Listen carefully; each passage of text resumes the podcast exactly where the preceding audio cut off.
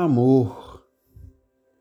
O amor, o sentimento, é um fruto do verbo amar.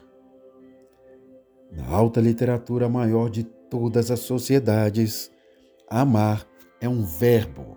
As pessoas reativas o tornam um sentimento. Elas são levadas pelos sentimentos. Os filmes de Hollywood nos levam a acreditar que não somos responsáveis, que somos o resultado de nossos sentimentos. Mas os roteiros hollywoodianos não descrevem a realidade. Se nossos sentimentos controlarem nossas ações, estaremos abdicando de nossas responsabilidades e transferindo aos sentimentos o comando de tudo.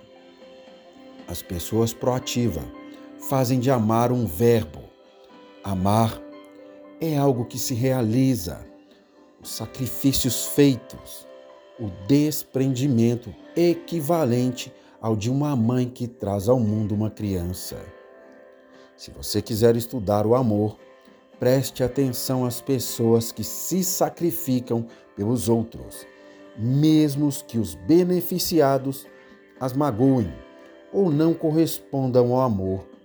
Se você é pai, repare no amor que sente pelos filhos. Amar é um bem que se valoriza por meio de atos amorosos. As pessoas proativas subordinam os sentimentos aos valores. O amor, sentimento, pode ser resgatado.